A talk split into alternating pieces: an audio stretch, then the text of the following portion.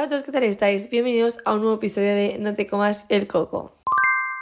Para inaugurar octubre, bueno, inaugurar hacía una semana que empezó, pero para inaugurar los episodios de octubre os voy a hablar de romantizar el estudio. Yo ya llevo un mes en clase y me están empezando ya a llegar los exámenes, esos que se te acumulan todos. Pues eso me está pasando, se me están acumulando un montón de cosas y la semana pasada me agobié muchísimo y pensé, chica, que estás haciendo bachillerato, mm, déjalo. Pero dije, no, chica, o sea, no, no vas a dejar bachillerato el primer mes. He estado toda la ESO estudiando un montón para crear buenos hábitos de estudio, tengo que aplicarlos. Y sí que es cierto que em, llevo pues eso, toda la ESO estudiando un montón. Yo juego con la ventaja que me gusta estudiar, por lo que no me costaba tanto ponerme, pero aún así pues había días que se me hacía mucho más complicado y pues he estado mm, buscando durante mucho tiempo la solución, ¿no? El, la poción mágica que me hiciera pues tener ganas de, de estudiar y no, no existe realmente una poción mágica, ¿no? Podríamos decirlo de alguna forma. O sea, tú no puedes hacer una cosa que te, que te va a motivar a estudiar. Tú tienes que empezar por la mentalidad, que es lo que os voy a hablar primero en este episodio, y luego ya tienes unas cosas que te complementan y que te ayudan a, pues, a tener más ganas de estudiar. Entonces, yo he dividido el episodio de hoy en varios puntos. El primero es la mentalidad, que para mí es el más importante. Y luego, pues, están como los puntos complementarios, que son cosas que hacer en clase para motivarte, la preparación del estudio, cosas que hacer estudiando para motivarte y otros tips. Voy a empezar por la mentalidad porque la mentalidad es como la base de todo. Las otras cosas son complementos que obviamente te ayudan y te dan como ese chute de energía, pero la mentalidad es lo primero que hay que cambiar. Si tú te tomas el ir al instituto y estudiar como una obligación, apaga y vámonos. O sea, tú te lo tienes que tomar como la oportunidad de aprender muchas cosas y como un hobby. Yo me estoy intentando tomar bachillerato como mi oportunidad de aprender muchas cosas en cuanto a contenidos. Por ejemplo, estoy aprendiendo en latín que es la guerra de Troya, que si en catalán estoy aprendiendo pues em, qué autores catalanes fueron importantes años atrás, que si en inglés, pues las formas de, del inglés, que es el past simple, no sé qué, porque estamos repasándolo todo, ¿no? Bueno, pues todo lo que estoy aprendiendo son contenidos que a lo mejor no me voy a acordar a la perfección eh, dentro de mm, cinco meses, porque ya no os digo dos años, no, cinco meses, pero sí que alguna cosa me sonará y hay cosas pues que me interesan más y cosas que me interesan menos, pero intento mentalizarme de que todo es importante, de que todo es interesante y es una forma pues más fácil, ¿no? De estudiar el decir, vale, estoy aprendiendo cosas nuevas y lo que no voy a hacer va a ser empollarlo y vomitarlo en el examen. ¿Que a lo mejor lo hago? Pues a lo mejor sí, pero como yo ya no tendré la mentalidad de que estoy empollándome, sino que lo estoy aprendiendo, ya se me hace mucho más sencillo. Pero no solo estoy aprendiendo cosas a nivel de contenidos, también estoy desarrollando unas habilidades que luego voy a poder aplicar en la universidad. Por ejemplo, estoy desarrollando una constancia que a lo mejor sin haber hecho bachillerato no tendría. Estoy desarrollando la capacidad de eh, aprender muchas cosas y retener información que es muy importante el retener información y aprender, pues eso, acordarnos de las cosas. Estoy ejercitando mi cerebro, estoy aprendiendo a organizarme mejor. O sea, estoy aprendiendo muchas cosas que para mi día a día, ya no solo para la universidad, que es el destino final, ¿no? Por decirlo de alguna forma. Em, bueno, el destino final, el objetivo final, el destino suena muy mal. El objetivo final es la universidad, pero no solo me va a servir para la universidad, también me va a servir para eh, mi día a día, para organizarme cuando trabaje, bueno, para hacer muchas cosas me van a servir todos estos conocimientos que estoy adquiriendo en bachillerato, tanto a nivel de contenidos como a nivel personal. Y además, si no os acaba de motivar del todo el cambiar la perspectiva y verlo de esta forma, que para mí es lo más importante, pues también está el marcarse los objetivos. En mi opinión, los objetivos no sirven si no tienes la otra mentalidad, pero cuando tienes la mentalidad de estoy aprendiendo, de que es muy útil hacer realmente bachillerato, marcarse los objetivos es un plus. Mi objetivo, por ejemplo, es no sacar menos de un 8 en los exámenes. Pues especialmente a la hora de ponerme a estudiar me es mucho más fácil porque digo, va, que tienes que sacar buenas notas, que luego quieres ir a la uni, que no sé qué, que no sé cuántos, pues venga, ponte y me pongo y cuando estudio digo, va, no pares de estudiar que, que vas a sacar un 8 seguro. como mínimo. Y marcarse los objetivos me ayuda, pues eso, a ponerme a estudiar, a seguir estudiando, a ser constante, porque si me da igual sacar un 0 que un 10, no me voy a poner porque diré, bueno, pues mira, he sacado un 1, no pasa nada. No, sí, sí pasa. En mi caso pasa. En mi caso, si saco un 1 no entro a la uni. Entonces, em, bueno, es importante pues tener los objetivos, ya no solo eh, para la uni, sino pues a nivel personal.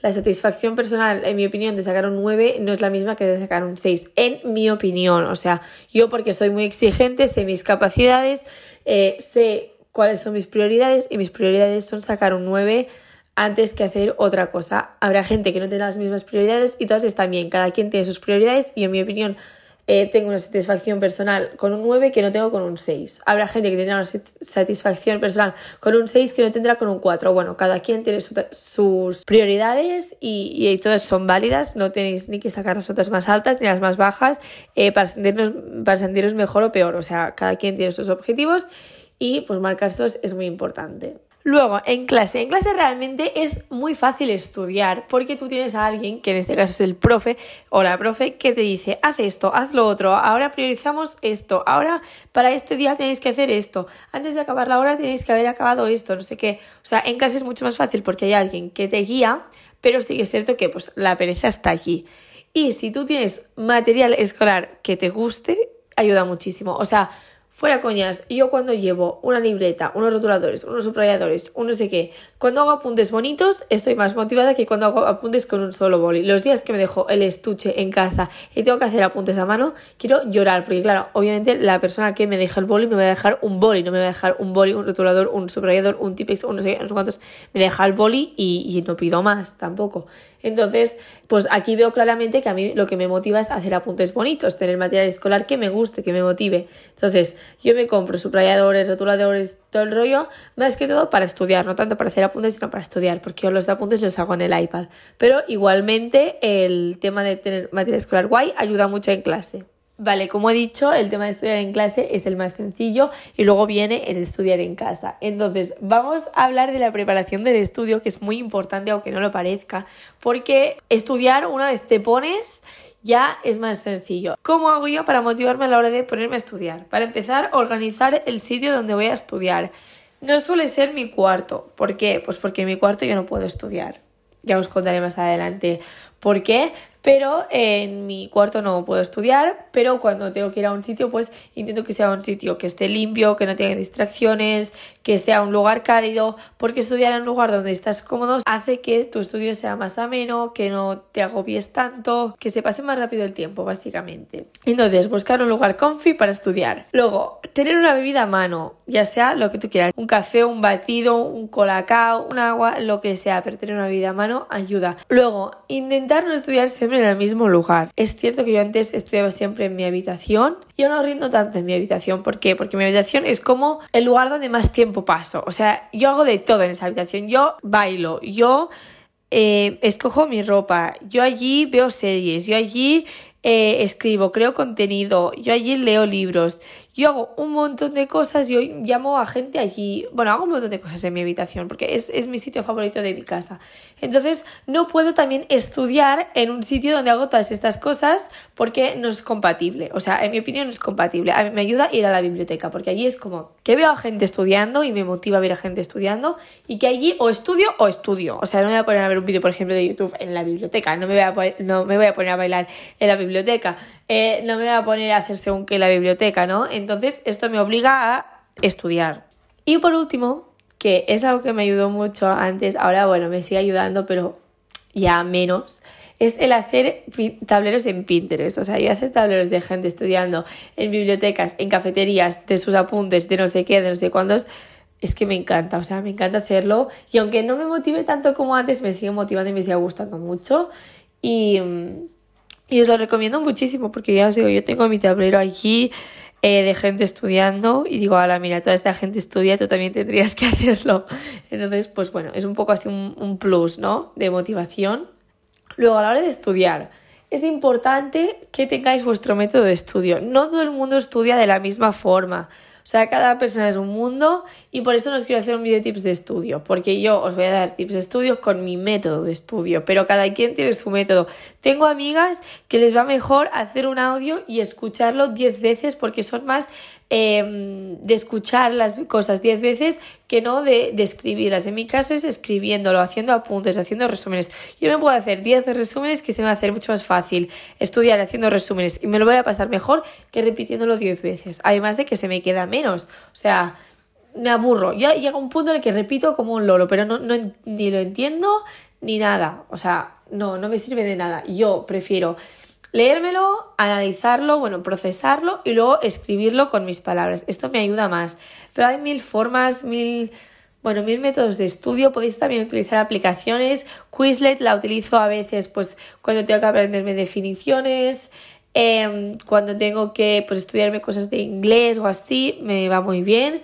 El Time Toast Timeline, sobre todo para estudiarme, pues eso, líneas del tiempo, me va súper bien. Es bastante completa, en mi opinión y me gusta mucho. Luego Lucid Chart, que me sirve para hacer mapas conceptuales, para organizar un poco la información. Cuando voy perdida con un tema, digo, venga, me organizo el tema y así pues voy también tachando cuando ya me he estudiado una parte. Bueno, me ayuda muchísimo. Es intentar sacar el máximo partido a todo lo que tengáis a mano. Y estas son todas gratuitas, ¿eh? Luego también las flashcards son muy útiles. Eh, hay gente que se le queda más viendo vídeos de YouTube. Yo tengo gente en mi clase que sacaban muy buenas notas realmente, o sea, siete o así en exámenes, sin haber abierto el libro, solo viendo vídeos de YouTube sobre el tema. O sea, es muy heavy. Hay mucha gente que les sirve mucho más por ver un vídeo de YouTube así dinámico que no leerlo y repetirlo diez veces. Entonces se trata de encontrar la forma que a ti se te haga más fácil el estudiar. Y luego, dos últimos tips muy sencillos. El primero, hacer descansos para que no se te haga tan largo. O sea, tu mente necesita descansar. Tú no puedes estar cuatro horas seguidas estudiando. Pam, pam, pam. No, no, no. Hay que descansar. Descansa cinco minutos, diez, entre hora y hora. O utilizar la técnica Pomodoro, que son 25 minutos de estudio, 5 de descanso.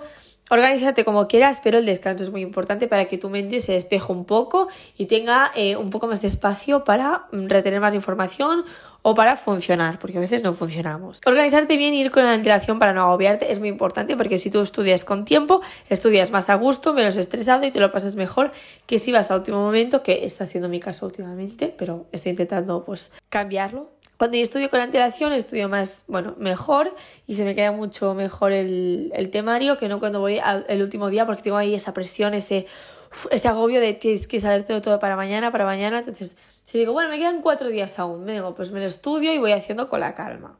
Y estos serían mis tips para romantizar el estudio.